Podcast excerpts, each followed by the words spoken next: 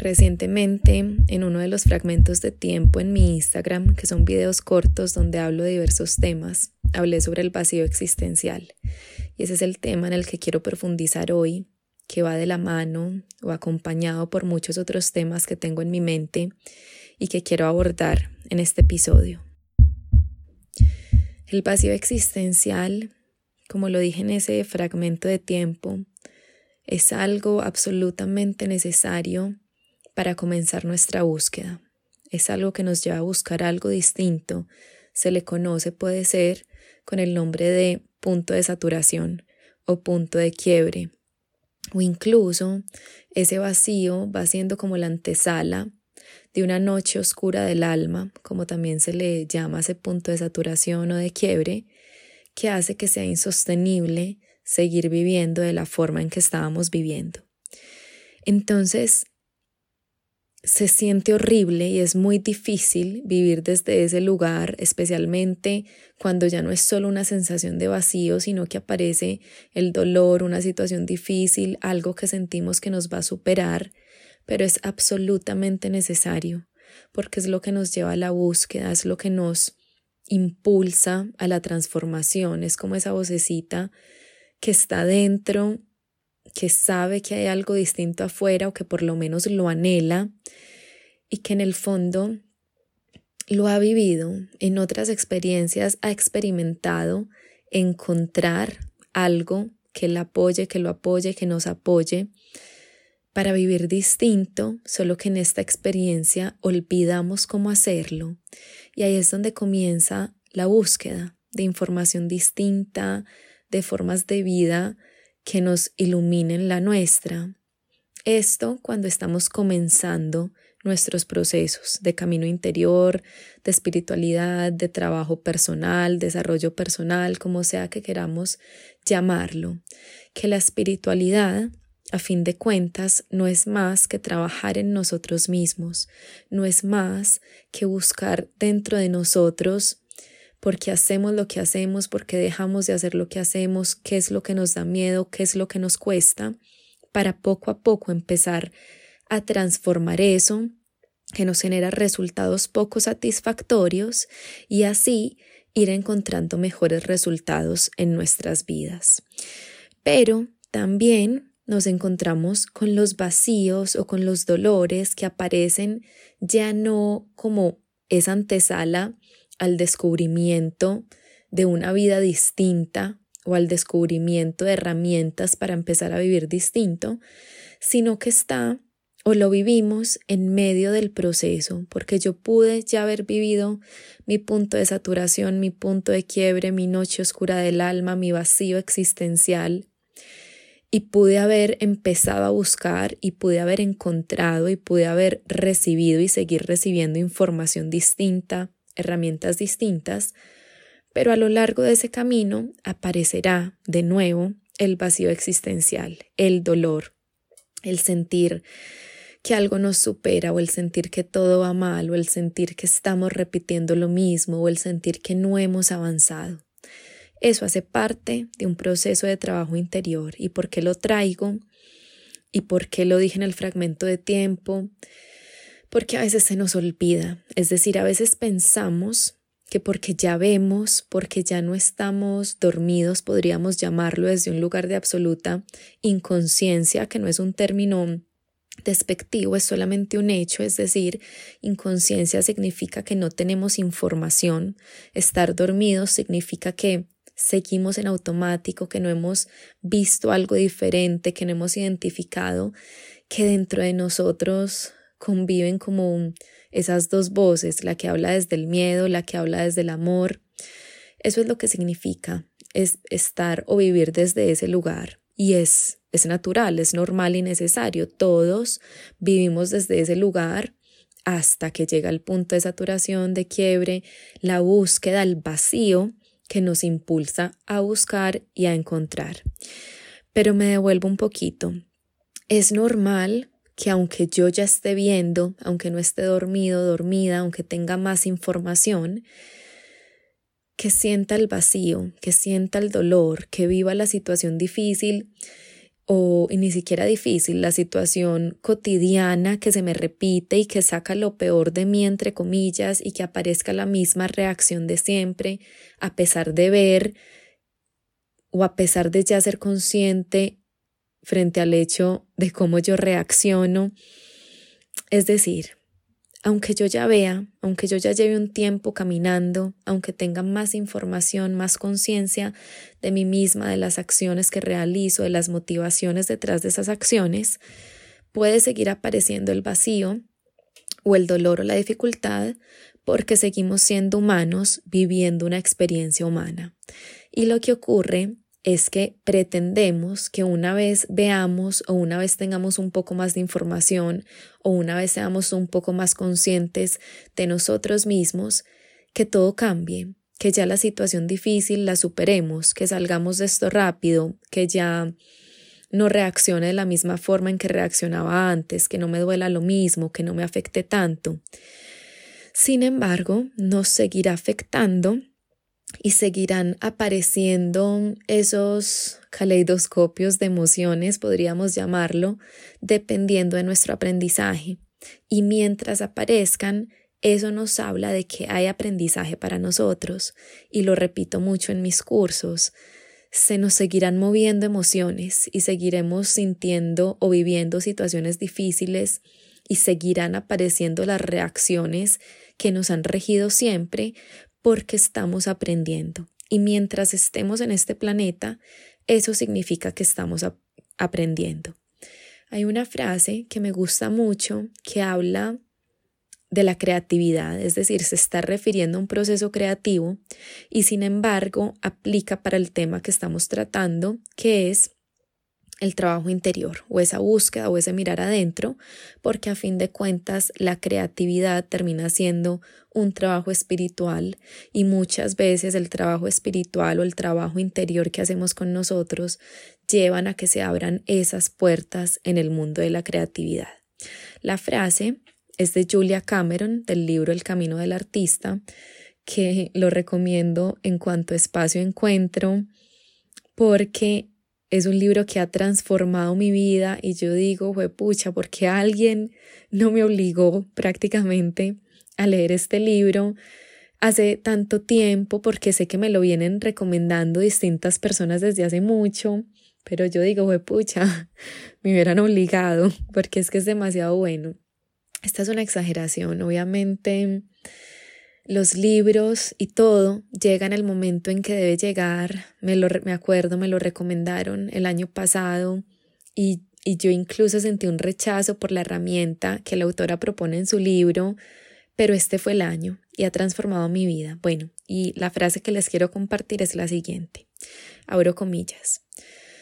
Muy lejos, muy rápido y podemos deshacernos. La recuperación creativa es como el entrenamiento para una maratón. Queremos 10 kilómetros a paso lento por cada kilómetro rápido. Esto puede ir en contra de lo que el ego quiere. El ego quiere ser el mejor, inmediatamente el mejor. Pero así no es como la recuperación funciona. Es necesario ir con suavidad y despacio. Lo que buscamos aquí es sanar las viejas heridas, no crear nuevas. Los errores son necesarios, tropezarnos es normal. Esos son los pasos de bebé. Progreso, no perfección, es lo que debemos requerir de nosotros. Cierro comillas. Entonces, como les decía ahorita, aunque se refiere a la creatividad, no podemos esperar pasar de estar bloqueados creativamente a ya hacer la creatividad en carne propia. Aplica para un proceso de trabajo interior, un proceso en el que miramos adentro. Porque, y me devuelvo a lo que les decía ahorita, cuando empezamos a ver, cuando identifico, ay, es que procrastino porque tengo miedo de no ser capaz, o ay, es que siempre reacciono de esta forma hiriente, o ay, es que siempre me quedo callada, callado. Cuando voy identificando esos patrones de comportamiento, queremos que de un día para otro dejen de estar, ya tener solucionado este tema con el miedo, ya atreverme a hablar si es lo que me cuesta siempre, ya ser capaz de no explotar en un momento de rabia porque siempre he explotado y ya sé que ese es mi ego, en fin. Y nos frustramos cuando no es así, o pensamos que lo estamos haciendo mal, o que no estamos avanzando, o incluso que estamos retrocediendo. Pero, tal como con la creatividad, un proceso de trabajo interior requiere pasitos de bebé y comienza por ver, por darme cuenta, por, bueno, en inglés la palabra que viene a mi mente es por ese awareness, como ese, ese ser consciente, sí, esa podría ser la traducción. Ser consciente, ¿qué, qué significa ser consciente? Ver, darnos cuenta, observar o identificar este comportamiento, esta reacción que antes no veía o que antes sentía que no me pesaba, precisamente porque no la veía, pero ahora que veo esta forma de actuar, voy viendo cómo me afecta y un pasito más allá voy identificando de dónde viene, porque es que actúa así. Pero ese, siendo un gran paso, siendo un primer paso, es eso, es un primer paso que es absolutamente necesario vivir y recorrer, y atravesar durante un buen tiempo, ver, hacerme consciente, salir del automático, hacer de cuenta que tengo una camarita que está fuera mirándome y luego desde ese lugar de conciencia yo veo lo que esa imagen, lo que esa cámara me está mostrando en formas de imágenes,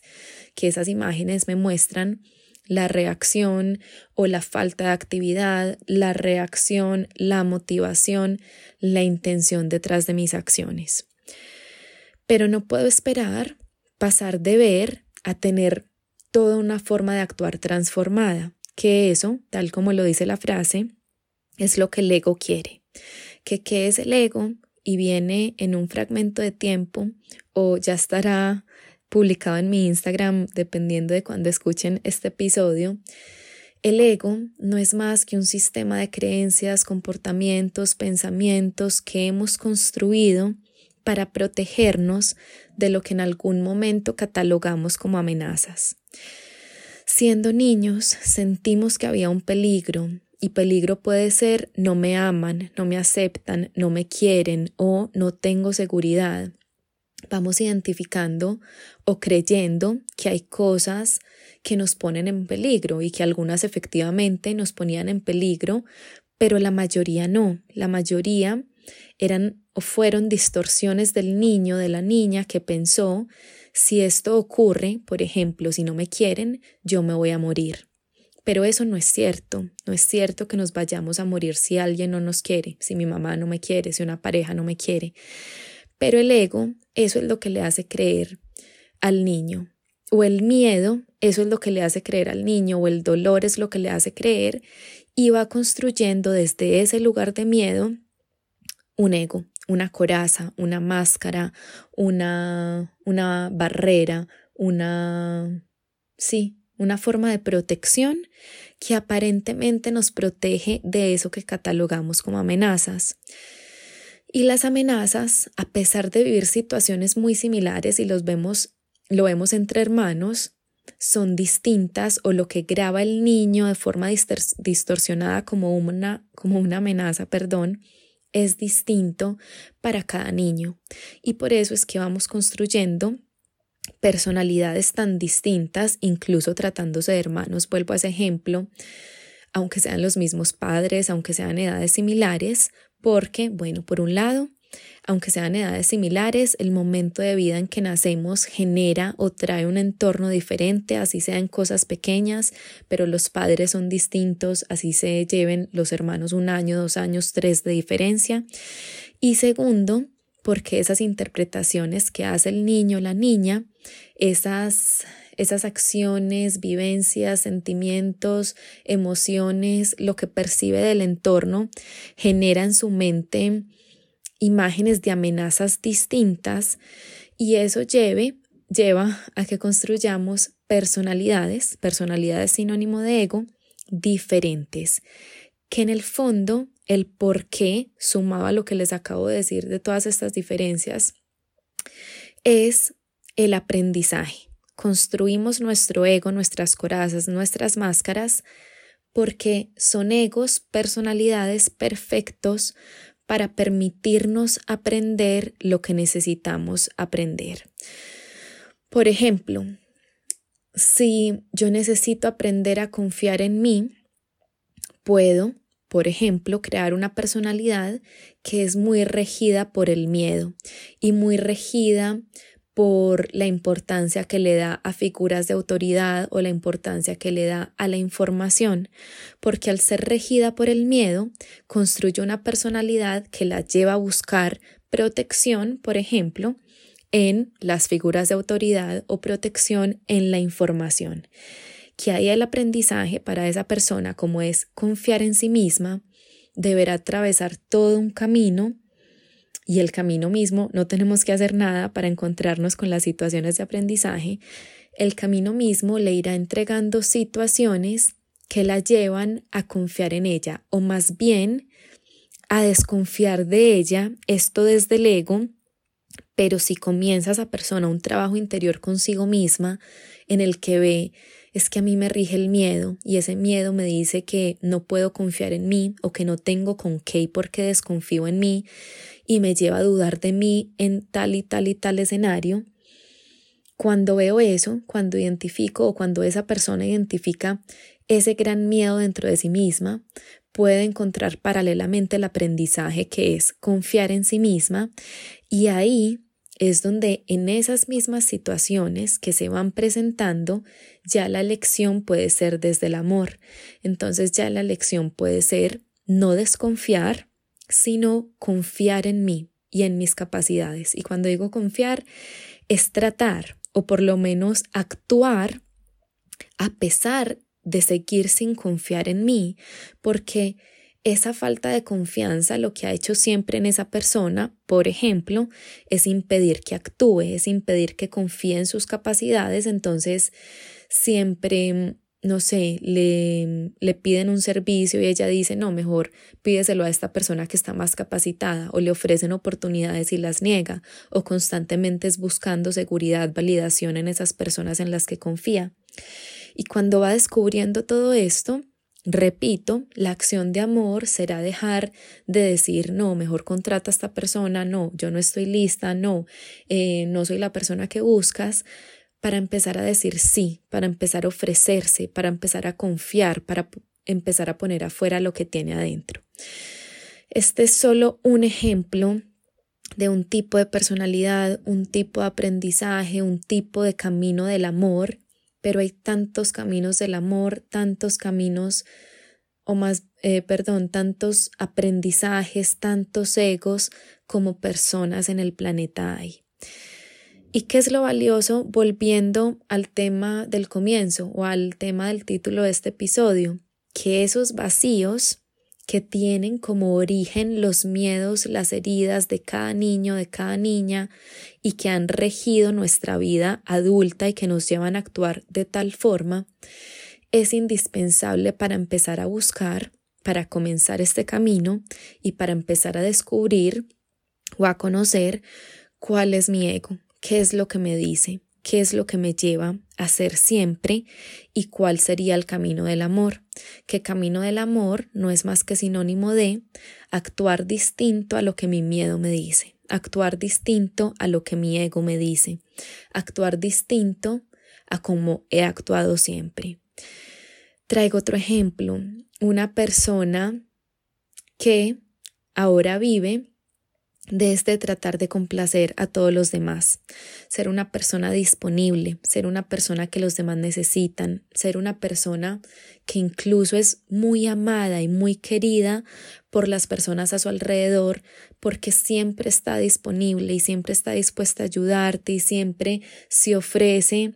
a, a, solucionar lo que sea, a resolver lo que sea, yo me encargo y no es un problema para mí y lo disfruto y es una persona como, como con una generosidad muy grande a la hora de entregarle al otro, pero esa persona puede que haya construido ese mecanismo porque adentro siente que no es amada o que no es aceptada. Y la única forma de ser amada o aceptada es complacer al otro, estar disponible para el otro, que el otro la necesite,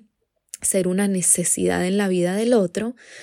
porque hay una confusión en sus mentes, sienten o creen, o eso es lo que los, sus egos les dicen, si me necesitan, si yo estoy ahí para el otro, el otro me va a querer. Y como yo soy importante para el otro, porque soy detallista, le resuelvo, estoy pendiente, sé lo que le gusta, sé lo que quiere y se lo entrego y pongo al otro primero, eso va a hacer que el otro me ame y que el otro me quiera. Pero en el fondo lo que hay es una falta de amor muy grande y un vacío muy grande de esa persona que la lleva a suplir ese vacío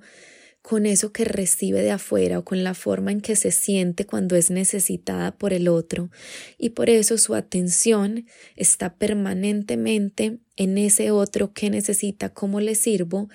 pero su atención nunca está en sí misma. Es decir, incluso no hay una división entre el espacio ajeno y el espacio propio, no tienen como un sentido de su propio espacio porque su espacio, según su ego,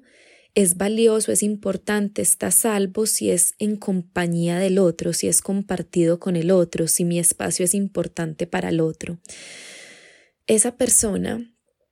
al empezar a ver eso, desde qué lugar siempre estoy disponible, desde qué lugar siempre busco que el otro me necesite, que el otro me quiera, puede tal vez ir viendo esto. Es que mi niña, mi niño, grabó que su forma no era aceptada, que su forma no era valiosa o que no era válido expresar la forma en la que se sentía, no era válido pedir espacio para sus emociones o para lo que era importante para sí misma, se generó una herida, se vivió un vacío fuerte, estoy sola o no me quieren o no aceptan mi forma y me dedico a tratar de llenar ese vacío teniendo mi mirada afuera. Cuando una persona empieza a ver eso, puede empezar a elegir el camino del amor, que en este caso sería voltear la mirada y darse importancia a sí misma, dejar de estar tan disponible para el otro, dejar de pensar que su valor está en que tanto es necesitada por el otro, dejar de sentir que si no está acompañada permanentemente, si no agrada a todas las personas, está vacía o incompleta, porque es todo lo contrario. El aprendizaje de esa persona será, bueno, iba a decir amarse, pero ese es aprendizaje para todos. El aprendizaje de esa persona será pensar en sí misma, suplirse, preguntarse qué está bien para ella, regalarse espacios solo con ella, aprender a poner un límite entre mi espacio y el espacio del otro para encontrar o empezar a construir más bien tranquilidad, aceptación cuando estoy sola conmigo. Ese es un segundo escenario que ejemplifica como este camino del amor distinto. Voy a traer un último ejemplo. Una persona que ha vivido pensando, creyendo que está a salvo si no se inmiscuye mucho con el otro. Es decir, yo estoy bien mientras esté cómoda, mientras esté en mi zona de confort, que esa zona de confort puede incluir a, su más a sus más cercanos, su clan, su manada, pero que nadie que esté por fuera de esa manada llegue a meterse dentro de mi clan, dentro de mi límite, dentro de mi manada. Porque hay una herida o hay un miedo que le hace pensar a esta persona que si otros entran a su lugar seguro, eso generará un riesgo, un peligro, distorsionará o interrumpirá su sensación de paz, de tranquilidad. Estas son personas que tienden a vivir mucho desde el control. Yo trato de controlar que mi clan, mi manada, mi espacio, que es un espacio absolutamente reducido, sea impenetrable, esté en orden, que me asegure la libertad que busco, la comodidad que busco, el bienestar que busco, la paz que busco, y fuera de controlar o de tratar de garantizar a toda costa que yo esté cómoda, cómodo, trato de controlar la vida de las personas que están dentro, mi, dentro de mi clan, buscando su seguridad y su bienestar y bajo una idea de está regida por la libertad, es decir, si yo, o esto es lo que pueden pensar estas personas o sentir, si yo estoy cómoda, a salvo, con todas las necesidades cubiertas y si mi familia lo está, eso nos va a garantizar la libertad. Pero como viven desde el control, ese control lo que termina haciendo es reducir la libertad porque viven desde ese lugar, que todo esté perfecto o tener la solución a lo que sea que exista, actuar permanentemente sin descanso para solucionar, para no incomodarme, para que esto no me pese mucho, para no pensar mucho. Pero eso, contrario a lo que busca ese ego de esa persona que es la libertad y la comodidad a toda costa, va generando es una pequeña cárcel, que todos tenemos nuestras cárceles, así los aprendizajes sean distintos, pero un espacio en este caso muy reducido, regido por el control, donde solo hay espacio o para la perfección o para la acción o para una paz aparentemente imperturbable y pueden ser personas a las que aparentemente nada les perturba afuera, pero adentro hay un caos gigante que las mantiene dentro de su clan, o sea, con muy pocas relaciones,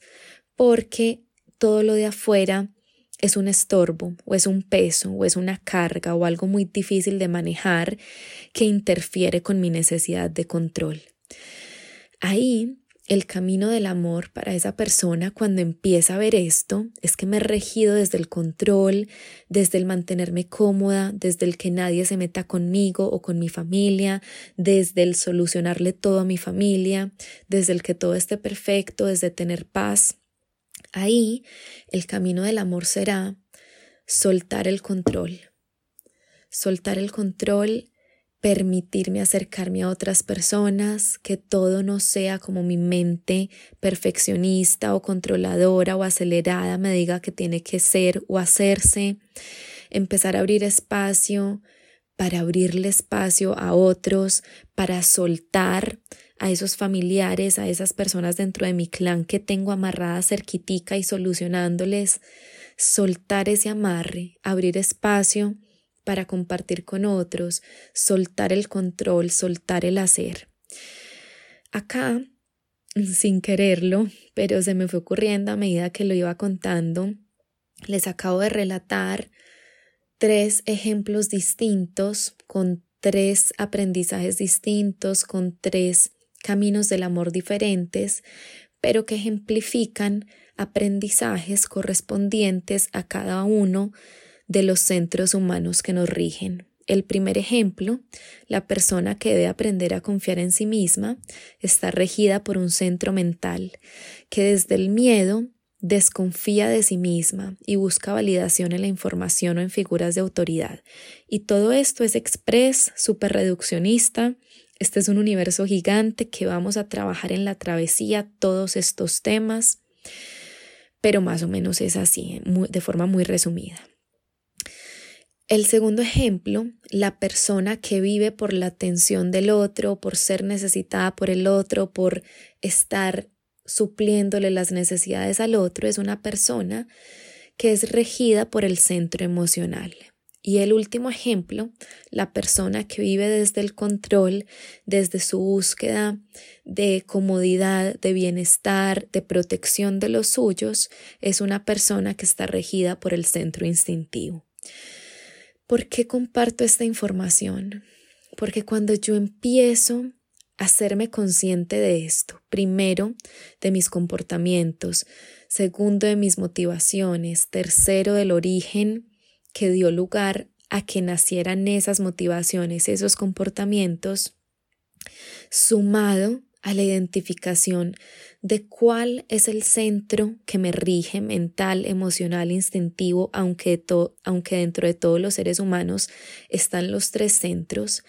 cuando yo voy identificando esos aspectos de mi ser, de mí, de mi personalidad, personalidad más bien porque ser es distinto, empieza o voy viviendo verdaderamente mi camino de trabajo interior. Y el punto de partida será siempre ese vacío o ese no saber o ese dolor o esa inconformidad o ese cansancio, esa saturación. Es que no puedo seguir viviendo desde este control o no puedo seguir explotando tanto cada que siento rabia o no puedo seguir viviendo por el otro, olvidándome de mí o no puedo seguir viviendo desde este miedo que no me permite actuar y que me lleva a perder mis oportunidades. Esto es, o todo esto es información absolutamente valiosa y necesaria que no nos enseñaron en el colegio, pero que seguro vendrán colegios cuyos pensum giren alrededor de enseñarnos cuál es el diseño humano, pero divino, porque esto es algo creado de manera perfecta para permitirnos aprender lo que debemos aprender y seguro esos serán los pensums de los futuros, muy futuros de la nueva tierra. Pero por ahora, esto es lo que voy a compartir en la travesía. Toda esta información que no soy solo yo quien la enseña y que aunque lo encontremos en distintos recursos, de distintas formas, con lenguajes distintos, con metodologías distintas, nos llevan a lo mismo, a conocernos, a saber desde qué lugar yo me rijo, desde qué lugar he vivido, cuál es la emoción que me rige, qué es lo que evito, qué es lo que se encuentra detrás de la rabia, es el control, qué es lo que se encuentra detrás de este estar perfecta todo el tiempo, que todo el mundo me quiera, será una tristeza muy grande, un vacío muy grande, qué es lo que se encuentra detrás de este miedo, esa falta de confianza en mí que paradójicamente me habla de unas capacidades gigantes, solo que hay una duda del mismo tamaño necesitamos empezar a conocer estos aspectos de nosotros mismos. Y hoy el mundo está caminando hacia ese lugar y por eso hoy vemos tantos cursos y tanta información y tanto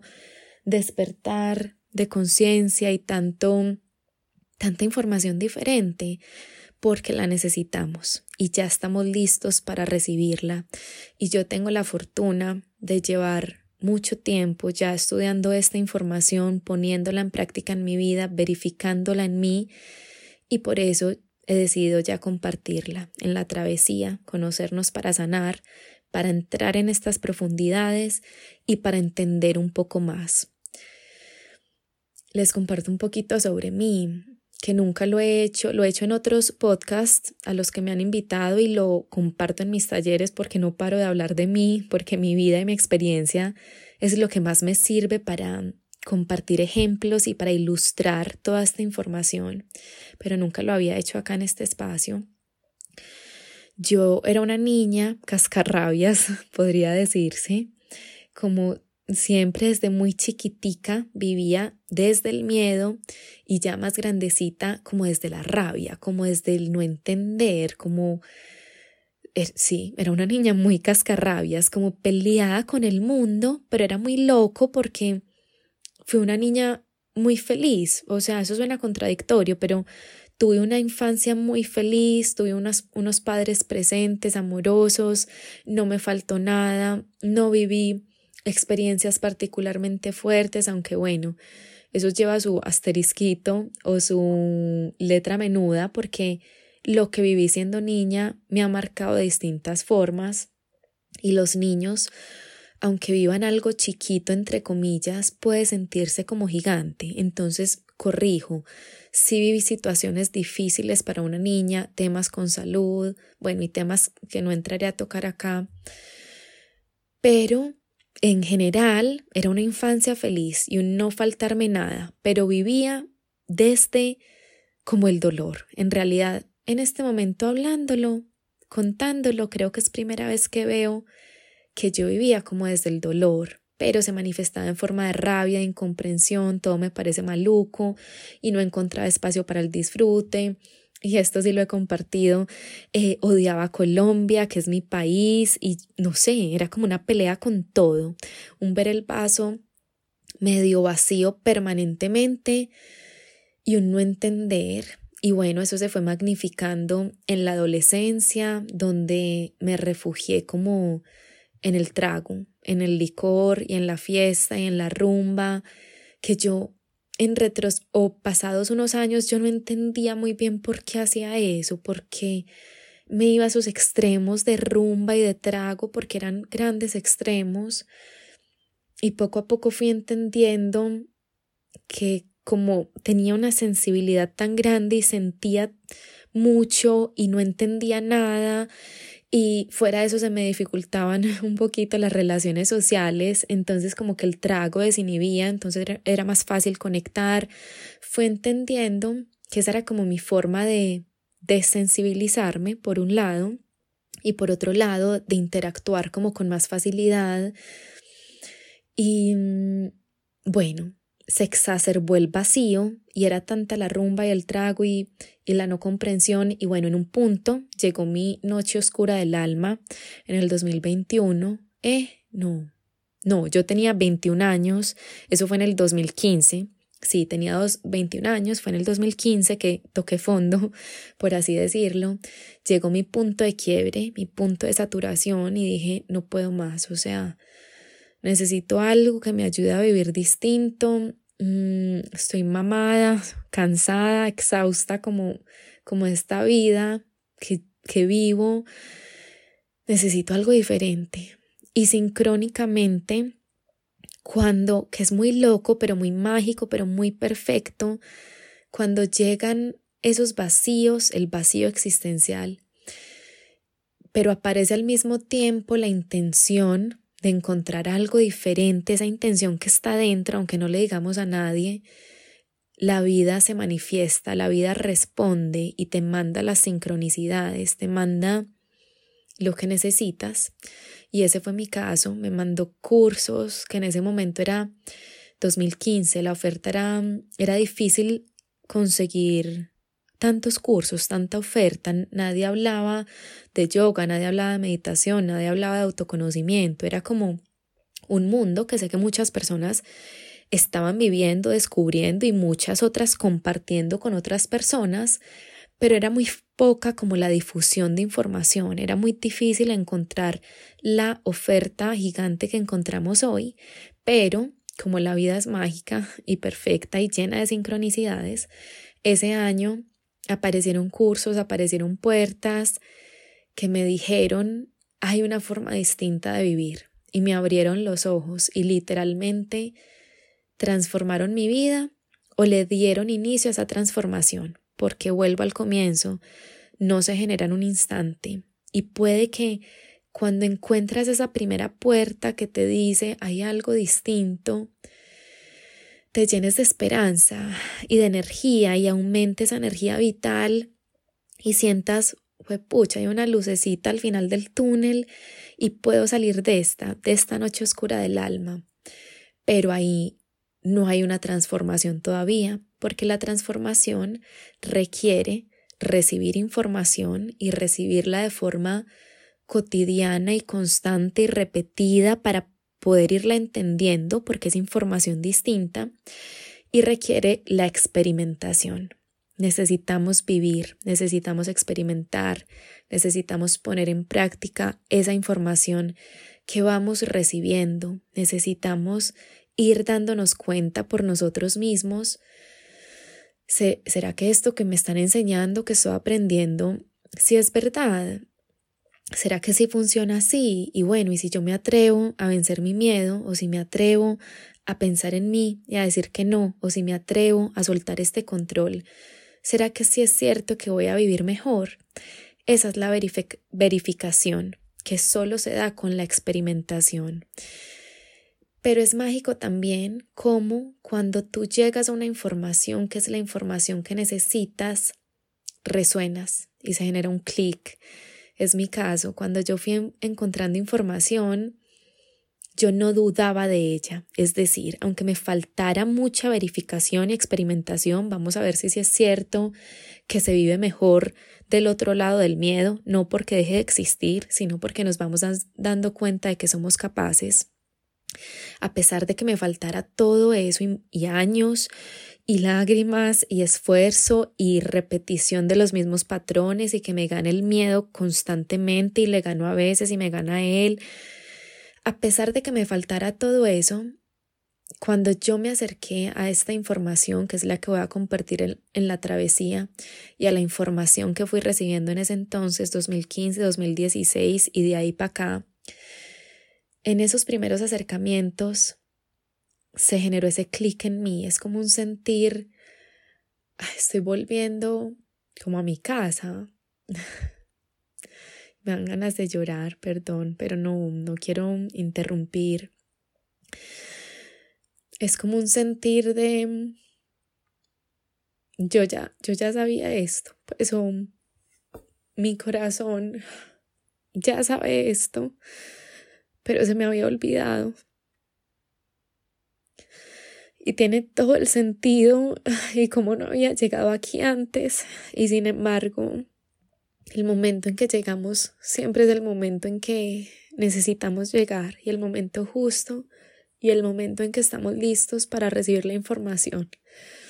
Pero literalmente, cuando yo empecé a, a estudiar, porque el autoconocimiento es como un estudio que hacemos con nosotros, y así fue para mí, yo me volví adicta a todo lo que fuera recibir información de este tipo y nunca pensé que la fuera a compartir luego y que se fuera a convertir en mi trabajo. Pero cuando me acerqué a ella por primera vez, hubo ese clic adentro que me dijo o que me decía esto es cierto y esto es verdad y es demasiado lógico y tiene todo el sentido y cómo es posible que esto tan difícil haya sido escogido por mí y que sea para aprender y ese cómo es posible es como esa, ese asombro frente a la responsabilidad que eso trae y a la forma como perfecta de ese diseño del universo y de la vida. Y al mismo tiempo como una o generó, generó en mí o genera una sensación de libertad, de no estoy encerrada no es un castigo y no es que el mundo esté mal hecho, que ese era, esa era como mi frase de cabecera en esas épocas oscuras y de no comprensión y de falta de información, que esta frase la escribió Gabo, Gabriel García Márquez, en alguno de sus libros o entrevistas o no sé dónde, el mundo está mal hecho. Y yo me regía por esa frase, era como mi frase insignia, así. Yo estaba convencida de que el mundo estaba mal hecho, pero me fui dando cuenta que no, que el mundo está perfectamente hecho, con todos sus dolores, con todas sus situaciones que pensamos que nos van a superar, con todas las pérdidas, con todos los obstáculos, con todas las lecciones, porque son eso, lecciones, pero no de mira, aprende, te estoy castigando, lo hiciste mal, sino lecciones pensándolo en términos como de materias. Es una lección en no geografía o álgebra, sino en autovaloración, confianza en ti o confianza en la vida, soltar el control, fluir, flexibilizarte, adaptarte, disfrutar, quererte, hacer espacio para ti, abrirle espacio a los otros, una cantidad de materias distintas, dependiendo de nuestros aprendizajes, y aunque sea la misma materia, se vivirá completamente distinto para dos personas, pero yo necesito saber o empezar a aprender cuáles son mis materias y yo las sigo encontrando y las sigo buscando y sigo preguntándome esto que me enseña y no tengo ni idea y esto para qué. Pero la diferencia es que ya me hago las preguntas, antes no. Y cuando vamos viendo la vida en esos términos, es que necesitaba vivir este vacío, este dolor, esta falta de comprensión para llegar a mi punto de quiebre, tocar fondo, empezar a buscar. Y cuando en esa búsqueda empiezo a encontrar información con la que hago clic, con la que resueno y no es algo que tenga que forzar, tú lo sientes y por eso es que te conectas con algunas personas, entiéndase profesores, personas que comparten información, que la multiplican, por eso es que te conectas con ciertos cursos, con otros no, por eso es que te llegan estos cursos, estos libros y no otros, por eso es que te quedas, que acá yo le digo a mis escritoras o escritores, a quienes repiten que son como mi grupito de almas, porque estamos destinados a encontrarnos y son las personas con las que resonamos. En, en este caso, ellos los que disfrutan mis cursos, los que se conectan, los que encuentran algo, los que repiten, las que a todos se apuntan, son personas afines con mi forma y no solo con mi forma, sino con la información que transmito. Bueno, que eso es importante, puede ser la misma información, pero la forma es diferente. Eh, mi forma comparada con la forma de otra persona. Y aunque sea la misma información, puede que tú conectes con la otra persona y no conmigo, o al revés, y por eso le llamo los grupitos de almas, porque hay esa afinidad en formas, en información, en contenido que nos lleva a encontrarnos, a quedarnos y a seguir recorriendo el camino de la mano. Pero entonces me devuelvo un poquito.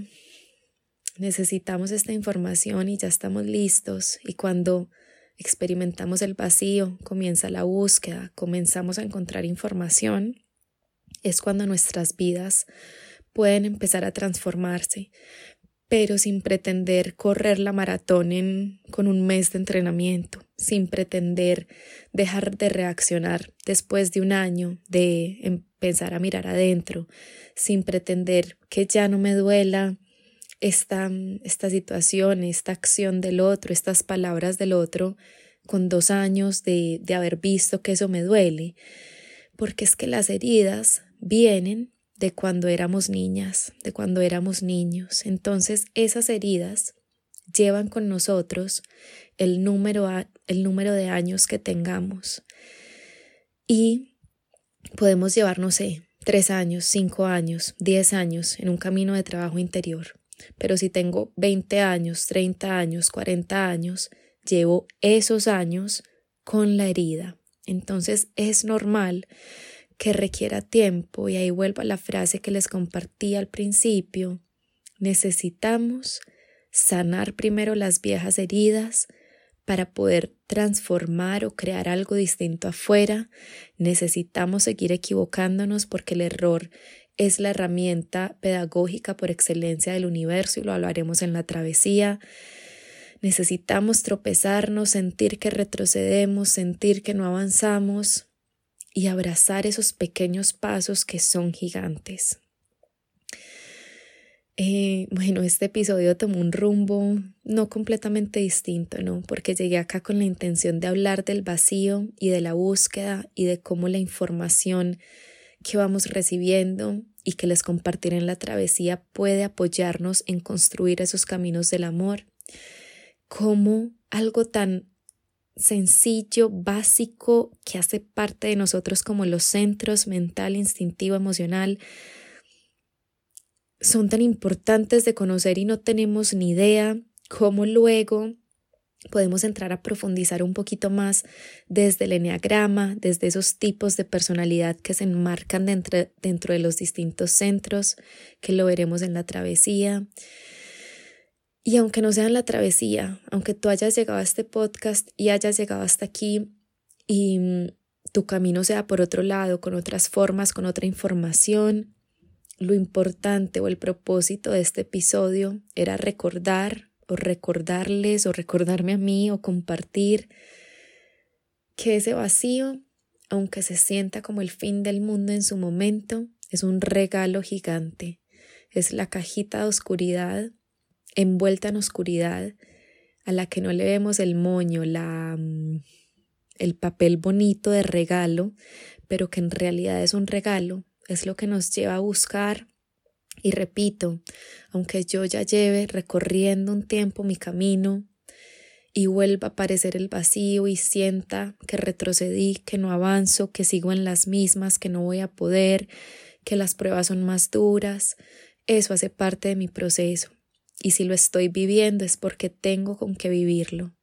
Y si lo estoy viviendo es porque no me va a superar y porque lo necesito para aprender. Pero la única forma de hacer ese aprendizaje un poco más armónico, de ir aprendiendo lo que necesito aprender de forma consciente, no a los golpes, no en automático, es mirar adentro, es conocerme, es saber qué me mueve, qué rechazo, qué busco, qué me genera dolor, qué hago para evitar el dolor, qué hago para distraerme, qué es lo que me lleva a mirar permanentemente afuera, cómo me olvido de mí. Y eso solo lo logramos con el autoconocimiento. Como siempre, muchas, muchas, muchas gracias por escucharme. Las puertas están abiertas para la travesía. Puedes inscribirte con precio especial hasta el 9 de julio. Si escuchas este podcast en un futuro, cuando el 9 de julio del 2021 haya pasado, seguro la travesía seguirá volviendo. En mi Instagram, luisarroledo.r, puedes encontrar toda la información. Y recuerda que somos muchos, somos tantos, todos en la búsqueda de lo que nos habita, con un corazón latiendo. Gracias por escucharme, por llegar hasta aquí.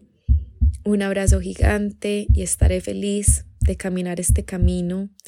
de recorrer este viaje, de realizar esta travesía, sea este espacio, sean mis otros cursos, sean en cualquier espacio, de la mano con ustedes. Gracias.